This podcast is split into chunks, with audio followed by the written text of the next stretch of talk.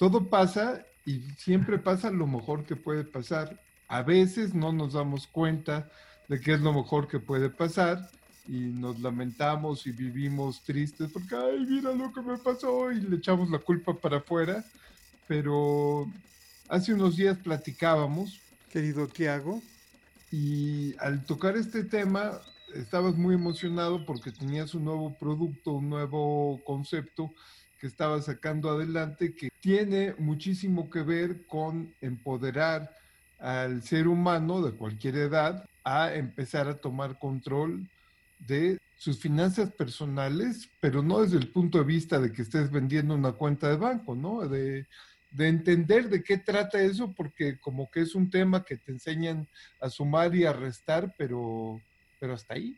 Sí, pero no, no dan educación financiera, no, no, no nos enseñan a, a controlar nuestro dinero, que va desde cómo cobrar, qué puedo hacer para tener más ingresos, de lo que tengo de ingreso, cómo puedo manejar de una mejor forma, más efectiva ese ingreso que tengo, cómo ahorrar o más allá de ahorrar, creo que la palabra que afortunadamente tuve un papá que viene del sector financiero, trabajó toda su vida en un banco, entonces no nos enseñó a ahorrar, nos enseñó a invertir, que es muy diferente de ahorrar, ¿no? Entonces, ¿cómo hacer con que tu dinero pueda trabajar por ti? Y afortunadamente traigo esa semillita que nos sembró mi papá desde hace años y, veo que para nosotros latinos es algo que, que, nos falta mucho, ¿no? Y he empezado a seguir bastante personas en, en, diferentes canales, en diferentes redes sociales y me encanta esa idea de que la gente está dispuesta a, a compartir esa, esa enseñanza, ¿no? Ese conocimiento. Y lo que más me llama la atención en, esa, en el hecho de querer compartir, muchas veces encuentras una, una enorme barrera que es la persona que está del otro lado, porque tiene sus verdades, tiene su creencia, tiene su educación financiera y no están abiertos a escuchar algo nuevo, ¿no? Entonces me estoy dando cuenta que, ok, me, puede ser que me vaya muy bien en una cosa y yo tenga todo el amor del mundo para querer compartir eso con los demás. Ah, sin embargo, si el otro lado no está abierto en aprender, en escuchar y también compartir, porque eh, el verbo compartir para mí es un intercambio, ¿no? Cuando tú crees que estás enseñando algo, a lo mejor estás, cuando, cuando estás pasando algo, a lo mejor tú estás aprendiendo mucho más, ¿no? Eh, y no sé, se vuelve una, una bola de nieve, ¿no? Como decimos en Brasil, y cuando entramos en ese ritmo de compartir las cosas, empezamos todos a crecer juntos, ¿no? Y se forma, no sé, una unión muy, muy bonita, muy padre. Me dio risa ahora que dijiste una bola de nieve como decimos en Brasil, porque en Brasil nunca he visto nieve. Entonces no sé qué imaginen con una bola de nieve en Brasil. Pero, pero sí, igual lo decimos en México y tampoco hay mucha nieve. Aquí también la expresión es la misma. Sí. Eh, y se refiere a cómo las cosas van tomando dimensiones fuera de nuestro control hasta llegar a un punto en que nos rebasan, ¿cierto? Eh, indiscutiblemente el maestro aparece cuando el alumno está listo. Y lo que me comentaste que ibas a hacer era un, medio, un canal, una vía para que a quien estuviese interesado, sin ningún costo, por supuesto, porque pues, la idea es compartir el conocimiento y, como bien dices, recibir una retroalimentación para tratar también de que ese conocimiento regrese aumentado o bajo otra óptica y que lo podamos entender mejor, ¿no? ¿Cómo va ese proyecto? Ah, estamos, ya tenemos los canales tanto en YouTube como en Instagram y Facebook. Se llama Compartir es Sumar. Sin embargo, solo estamos subiendo algunas fotos para empezar a tener algún contenido. Y estamos empezando a grabar videos, pero todavía no los vamos a subir en el canal de YouTube. Vamos a esperar a tener una cantidad mínima de videos para al menos tener una frecuencia, ¿no? Como si fuera, yo tomo clases todos los lunes a las 7 de la noche. Entonces queremos tener esa frecuencia de al mínimo una vez a la semana subir un video nuevo, ¿no? Y la idea fue creciendo y compartiendo con otros amigos, salieron más ideas y más cosas para poder eh, compartir. Entonces, antes la idea inicial era hablar de, de, educación financiera, empezar desde lo más básico, desde ingresos, ingresos, cómo hacer tu control financiero personal, después cómo empezar ahorrar una parte de tu ingreso para poder empezar a invertir, romper algunos paradigmas que muchos creen que para invertir, por ejemplo, en acciones tienes que ser millonario, ¿no? Tienes que ser millonario. Y no es verdad, para em, empezar a invertir en el mercado, si quieres arriesgarte en eso, eh, con, no sé, hay acciones de 200 pesos, 300 pesos, eh, puedes abrir inclusive una cuenta en corretoras en Estados Unidos para empezar a invertir en dólares, que ya es otra oportunidad de, de cuidar tu dinero también y la devaluación de, del peso mexicano. Entonces hay, hay muchas cosas que honestamente son cosas muy sencillas, son cosas que a lo mejor si echas un vistazo en Google o inviertes tiempo en Google vas a encontrar toda esa información pero la gente también es floja para aprender, ¿no? Cuando ven un, artículo de cinco páginas, ya nos desanimamos, ay, después lo leo, ¿no? Y siempre vamos aplazando, aplazando y terminamos no, que no, no vamos a leer nada. Y la idea del canal es hacer algo dinámico, ¿no? Poner temas cortos, videos desde 5 hasta máximo 15 minutos pero inclusive estoy estudiando formas de cómo prender la atención de la gente. Uh, inclusive ayer estaba leyendo un estudio que dice que el ser humano pierde la atención, se me hizo así un número, no sé, asustador. El ser humano pierde la atención a cada 8 segundos. Entonces, a cada 8 segundos tienes que tener un cambio de tono de voz, una imagen o algo diferente, o cambia la luz, o cambia la toma de la cámara, algo para mantener esa, esa persona que está interesada en aprender uh, con, con, la atención, ¿no?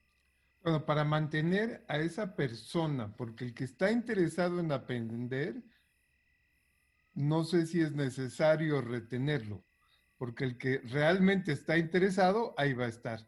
Lo que pasa es que creo que también tenemos un tema de egoísmo eh, que es inherente al ser humano, en el cual medimos nuestro logro por la cantidad de seguidores, la cantidad de likes, la cantidad de manitas para arriba, sin entender que a lo mejor todo lo que hacemos era para que una sola persona lo viera, entendiera y esa persona inventara la vacuna al coronavirus en tres meses porque le dimos la idea cómo y no quería sacarla. No sé, no sabemos nunca para quién estamos trabajando cuando hacemos las cosas gratis. Lo que sí sabemos es que alguien va a llegar en algún momento. Y te voy a comentar algo aportando a lo que nos acabas de decir. Tan peligroso es el meterte a Google a buscar información si no sabes quién te la va a dar porque para cualquier cosa hay 150 mil millones, todo lo que hay en el universo, hay tantas maneras de hacerlo como, como seres sabemos en la Tierra, ¿no? Y hay gente que ha, que tiene una, un conocimiento real de un tema y lo comparte, y hay charlatanes, en todos lados hay charlatanes, y hay gente que ha perdido millones con gente que los ha estafado, eh, hay casos famosísimos de gente que conocemos que ha perdido mucho dinero porque estuvo en un esquema financiero de alguien que le tenían confianza y resulta que no había que tenerle confianza, ¿no? Eh, y hay gente que ganó, ganó, ganó y después perdió. Pero pues eso es la vida. Y mientras más preparado estés y mejores conocimientos tengas, mejor va a salir. Entonces, cuando estés listo con el canal, nos encantaría y cuando tengas contenido, hay un grupo de gente que te lo va a agradecer, no tienes que tener canal, si quieres hacer pruebas piloto con ellos, bienvenidísimo, ¿eh? estás en tu casa. Porque las ideas que salieron, además de educación financiera, y, y creo que Sergio tiene una semillita muy importante en ese proyecto también. Eh, hace no sé, dos meses que estábamos platicando y me comentaste del club de las 5 de la mañana. Al menos para mí, esa es mi opinión y es mi, mi experiencia propia, me ha ayudado muchísimo. Yo ya llevo, creo que voy a completar ya, cumplir un, mes ya en el club de las 5 de la mañana y todo ese tiempo que tengo dedicado para mí en la parte de la mañana, eh, siempre aprovecho, me paro a las 5 y los 20 primeros minutos estoy con mis perritos, los saco a la calle y los disfruto, porque a veces en el, siempre ando corriendo en el día a día y cuando me doy cuenta ya crecieron y no jugué con ellos y, me encantan los perros, y más los míos, entonces es un momento que tengo con ellos. Después medito 20 minutos y después lo que debería de ser 20 minutos de aprendizaje, de, de ver algo nuevo, no, no tanto. Eh, el ejercicio dejo para la noche, me enfoco en aprender, porque si quiero compartir, tengo que estar muy bien preparado y tener todo el conocimiento suficiente para platicar del tema que quiero compartir, ¿no? Entonces los 20 minutos que sería de aprendizaje se vuelve una hora 20 ya voy hasta las 7 de la mañana. Y a veces sigo de 7 a 8 estudiando o hago ejercicios de 7 a 7 y media y ya empiezo mi día laboral. Pero no sé, cambia, cambia el chip aquí adentro, ¿no? Cambia la mente y me ha ayudado muchísimo a hacer el día mucho más productivo. Estoy haciendo mucho más cosas y siempre termino el día con la sensación de, de logro, ¿no? De, en hecho, sí lo hice. Eso es importantísimo. bueno, lo que iba a comentar. Además de educación financiera, quiero compartir esas cosas también, ¿no? Hablar del club de las 5 de la mañana, los beneficios, hablar del poder de la mente. Hay un libro que estoy leyendo también que es increíble, se llama Deja de ser tú, de Joy Dispensa. Está muy, muy interesante. Eh, de cómo hacer tu día productivo, de, no sé, de diferentes actividades, diferentes cosas, diferentes conocimientos eh, para poder compartir todo eso, ¿no? Cosas que, que por experiencia propia yo puedo decir que sí cambió mi vida y poder compartir eso y a lo mejor estoy agregando algo también en la vida de, otras personas. Fantástico. ¿Te puedo hacer una pregunta muy personal? Sí. ¿Has tenido miedo? Ah, ¿Alguna vez en tu vida tuviste miedo? Sí, muchas veces. ¿Y qué haces? ¿Cuál es tu, tu... ¿Cómo detectas que tienes miedo? ¿Cómo sabes que es miedo? ¿O cómo sabes que es seguridad? ¿no? Si estás en el borde de, unos, de un edificio de 50 pisos y te vas a la orillita, eh, a lo mejor ese miedo te quiere proteger y no quiere que te acerques, pero, pero también hay miedos que inmovilizan, ¿no? Y que no permiten el crecimiento. ¿Tú cómo trabajas tus miedos? Me dejaste con una duda porque a lo mejor muchas veces yo mezclo el miedo con la inseguridad, ¿no?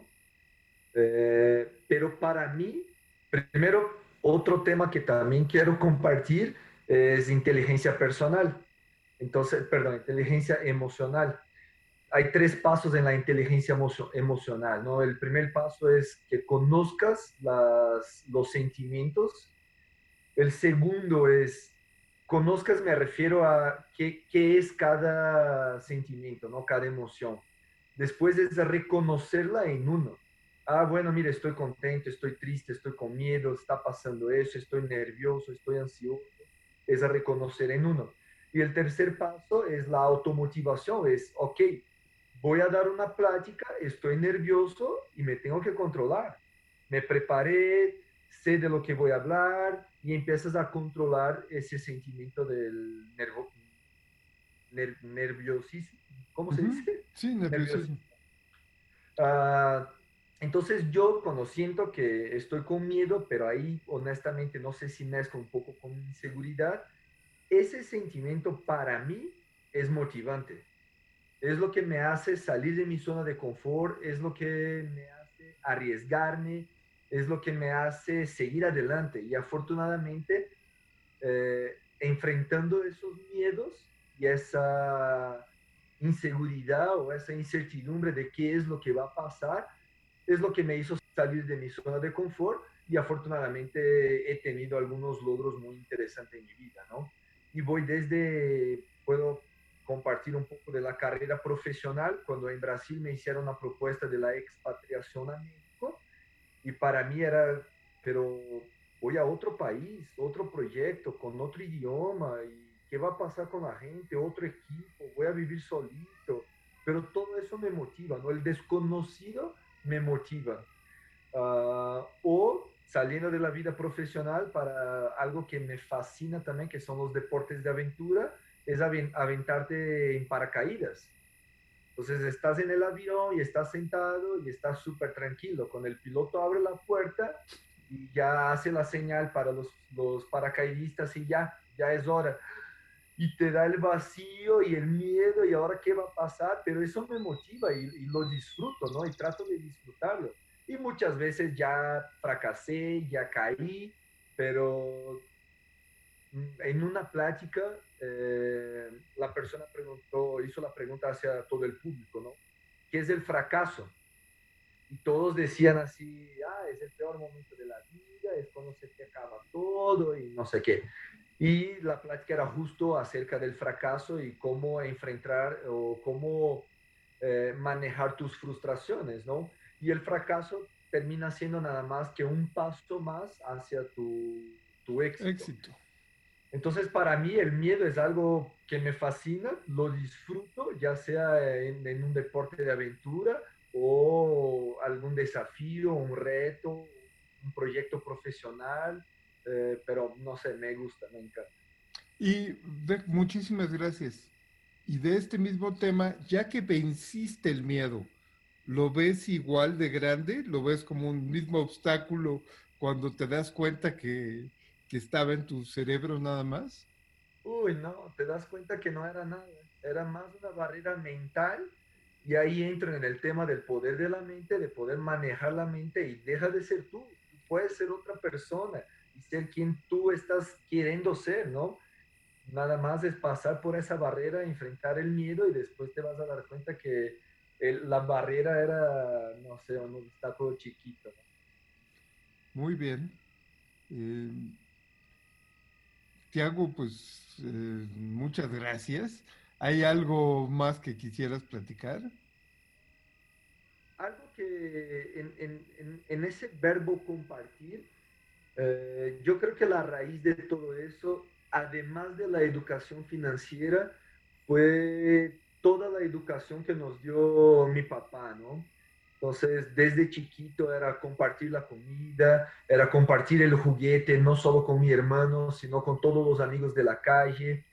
Afortunadamente puedo decir que tuvimos una vida de clase media bien, entonces teníamos los juguetes que salían en el año y sabíamos compartir esos juguetes después con otros amigos.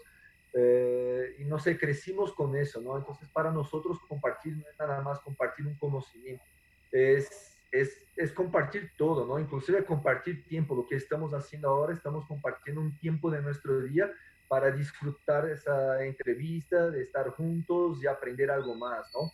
Y vamos desde conocimientos, tiempos, hasta cosas materiales. Y creo que tengo el mejor papá del mundo. Pues eh, yo estoy de acuerdo.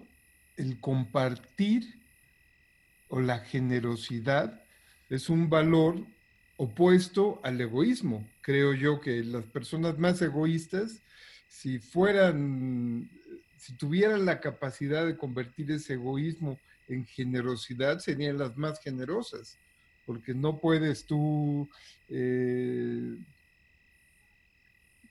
déjame ponerlo de otra manera, cuando vas a lanzar una flecha, pones tu arco, montas la flecha y si estiras dos centímetros, pues la flecha va, va a volar a lo mejor un centímetro y medio, dos. Si lo estiras más, pues va a ir más lejos. Y eso quiere decir que a lo mejor el Dalai Lama, que debe de ser, para mí es un tipazo, si lo encontramos en un día malo, debe de ser una persona eh, energética. Energética, qué bien lo pusiste, ¿no? Y a lo mejor hemos conocido tú y yo en nuestra vida eh, por los nexos que hemos tenido con gente, a gente que puede ser muy buena o muy mala. Muy, muy, muy, muy buena o muy, muy, muy, muy mala, porque todo depende en qué momento de la vida los hemos conocido. Y es el mismo ser humano, pero tiene la capacidad. Una persona gris, pues nunca va a ser muy mala y nunca va a ser muy buena, porque es gris, es, eh, no sale de nada. ¿Qué consejo le puedes dar tú a alguien que no conoces, que nunca has visto, que ojalá y veas alguna vez, pero que hasta hoy no conoces?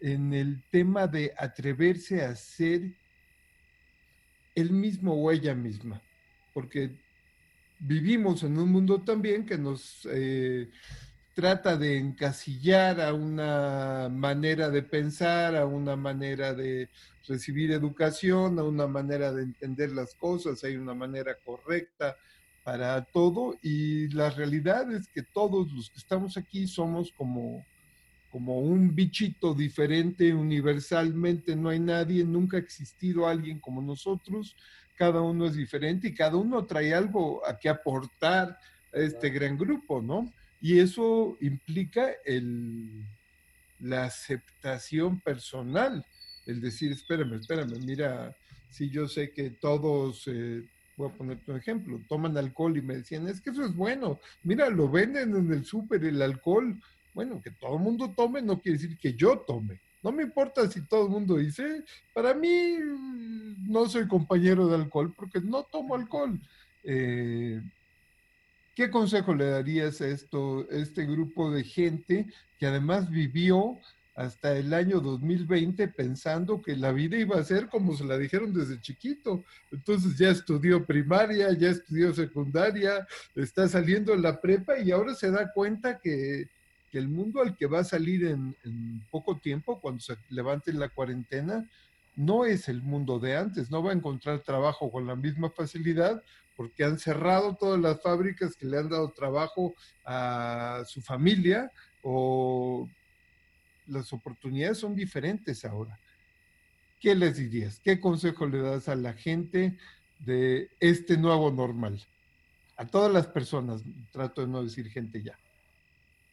Ah, puedo compartir lo que estamos haciendo nosotros, ¿no? Así es un nuevo momento y tenemos que reinventarnos, ¿no?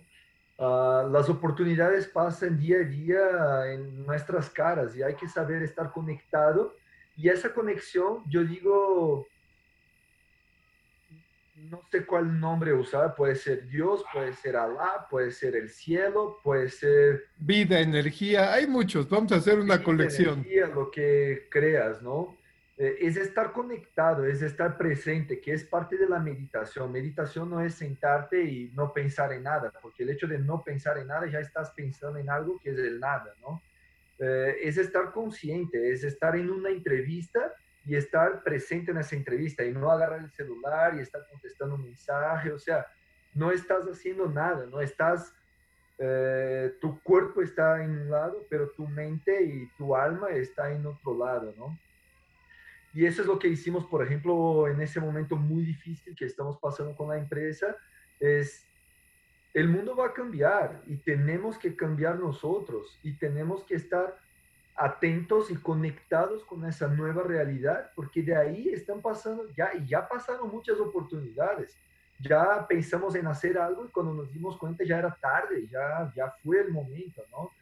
Eh, y para esa gente yo creo que es eso, es párate, ¿no? Levántate y camina y busca lo que quieres. Yo creo que lo más importante antes de levantarte es siéntate, yo creo que empezaría por ahí, siéntate, agarra una hoja, una pluma y empieza a escribir tus, tus metas.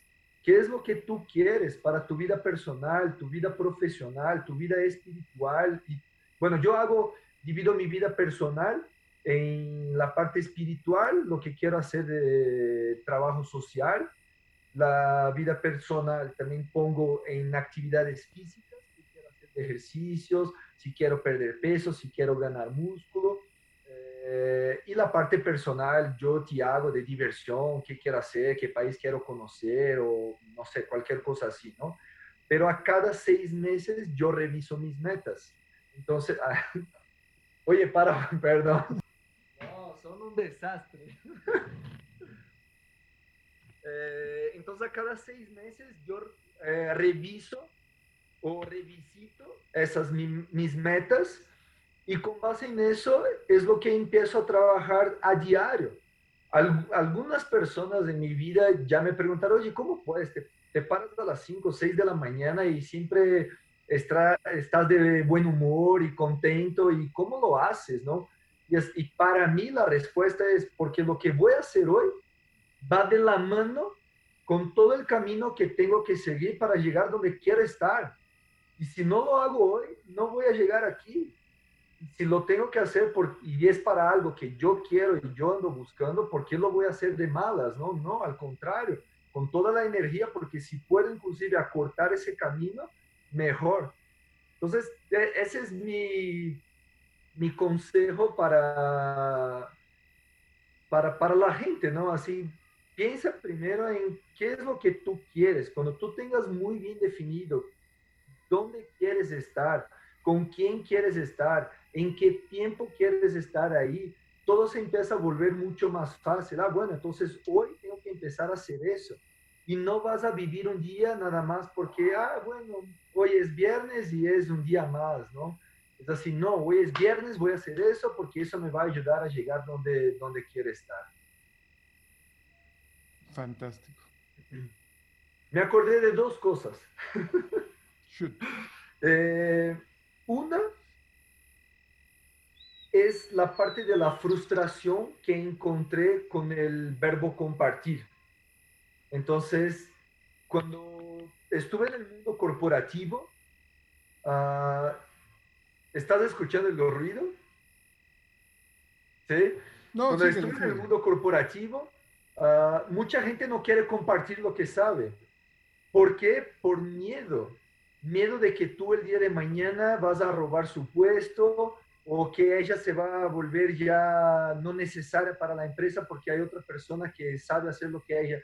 Y eso me frustra. Así, no, al contrario, yo creo que compartiendo, o sea, compartir es sumar. Cuando compartimos estamos creciendo. Y a lo mejor tu forma de hacer es diferente de la mía y la mía puede ser que se te haga más fácil, pero puede ser que la, tu, la tuya me haga más, se me haga más fácil a mí. Y estamos aprendiendo y creciendo, ¿no? Entonces, yo creo que esa frustración que enfrenté, eh, enfrenté en algunas empresas, eso también me motivó así, no, yo creo que la vida no es así, tenemos que compartir y, poder eh, mostrar todo lo que sabemos, ¿no?